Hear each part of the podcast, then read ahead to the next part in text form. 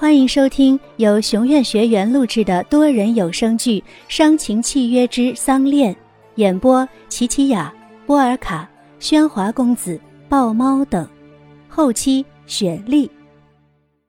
第十四集。呜呜呜，什么东西？衣柜里传出古怪的声音，打破了尴尬的气氛。燕浩大步向前，一脚踢开了衣柜。小鱼，白露惊讶的喊出了声，看见小鱼五花大绑，嘴里堵着块毛巾，眼睛哭得肿肿的。他推开了挡在柜门前的燕浩，急忙给小鱼解开。啊，小鱼不哭啊，是姐没有保护好你，是姐对不起你。这算什么？闹洞房吗？燕浩竟没想到。佑天安排了如此高明的一个台阶来化解洞房的尴尬，而小鱼被白鹿松绑以后，像是被放出笼子愤怒的狮子般，拿掉嘴里的毛巾，狠狠地丢在燕浩身上，破口大骂：“哼，你丫丫配的大坏蛋，干嘛叫人来绑我？有钱了不起啊？看你一脸黑的样子，就知道你干不出什么好事。你看你把我白鹿姐折磨成什么，嗯，样子。白鹿姐。”你好美啊！刚才在衣柜里，由于光线太暗的关系，小鱼没有看清。现在回头才发现，今天的白露姐真的娇媚动人，哪里是农村出来的村姑？见小鱼盯着白露，看得嘴都合不上。燕浩整了整西服，丢下玩味的一笑，便出去了。一拉门，便看见朴佑天站岗似的立在门口。你人丢的很是地方吗？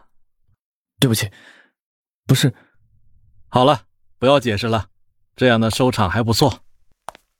新婚之夜，夫妻分房，家规禁足令。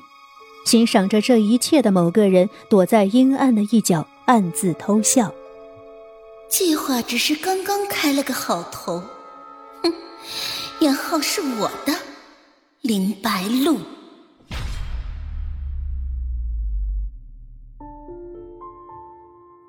自从婚礼后，燕浩再没有去见过白露。几十万平米的宅院，白露不能走出房间，哪里都不能去。即使是一日三餐，也都是佣人送进房间来的。佑天免去了小鱼的禁足令，替他转学到了香港，但小鱼始终不适应，因此休学。后来，佑天又从白露这里打听到小鱼喜欢跳舞，便立刻聘了私人老师来教小鱼跳舞。小鱼也不知道佑天为什么要这样优待他，只是比起小鱼的充实，白露却永远只能在房间里等，等什么呢？希望，还是死亡？依照遗嘱娶了人，燕浩很快拿到了遗产。但这上千亿的遗产不是燕浩一个人的，而是夫妻财产，也就是说白露也有份。燕浩没有把事实告诉林家人，只是几栋别墅、几辆跑车，就让他们开心的哭天喊娘了。燕浩呢？这个项目很有潜力的，那份企划书你也看过的，你到底什么时候投放资金啊？你不是从来不管男人生意上的事儿吗？我的小猫，怎么开始对生意感兴趣了？恩雅妹坐在燕浩的大腿上，不停扭动着身体，摩擦着燕浩的大腿。本该说的是情话，却在谈生意，不免有些扫兴。这已经是恩雅第三次在亲热的时候谈起这笔生意了。以前恩雅要什么，燕浩总是会依着她。尤其是在床上，提出再过分的要求，燕浩都会答应，但这次除外，因为投入的资金太大，必须动用到那笔财产，需要夫妻双方签字。如果这样做的话，林家会知道这事，所以燕浩一直在犹豫。又天，什么事，少爷？燕浩坐在椅子上，背对着朴佑天。右手习惯性的托在椅把上，手指之间夹着一根没被点着的烟。我想给你看点东西，就在桌子上。朴佑天走近了几步，看清了桌上摆的是一份夫妻财产法的合同。你知道我在想什么吧？少爷，我我不知道。佑天太了解现在的燕浩，其实早已大概猜到，但他不想相信。我不想等得太久，干净点儿。干净点儿，杀人的手怎么会干净？嗯，那少爷，去看看他吧，待他好点，起码让外界看起来你们是恩爱的。新婚未满月就要杀了妻子，不做点表面功夫，很难让外界不怀疑。嗯，的确。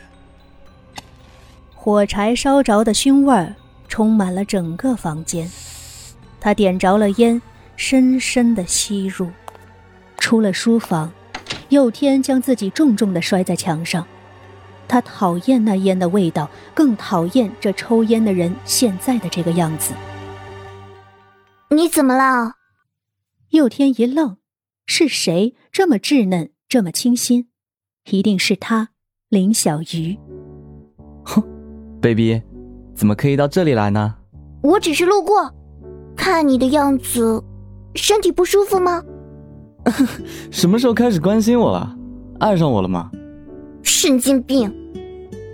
佑天觉得他生气的样子更加可爱了。想去看场最棒的芭蕾剧吗？我陪你啊！啊，芭蕾剧？嗯，不，不去。我才不会离开白露姐。是啊，离开了就再也见不到了。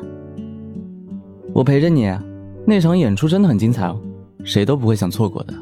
哎呦，都说了不去了，要去你自己去，我去找白露姐。小鱼转身的那个瞬间，表情是那么的纠结。佑天知道，他其实很想去。多见见你的白露姐吧，在你还能见到她的时候。尽可能去记住她现在的样子，我不会让那副血肉模糊的模样印在你纯净的心里的。我会帮你逃出去。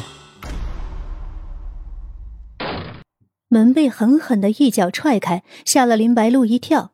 小鱼气呼呼的走进来：“怎么了，小鱼？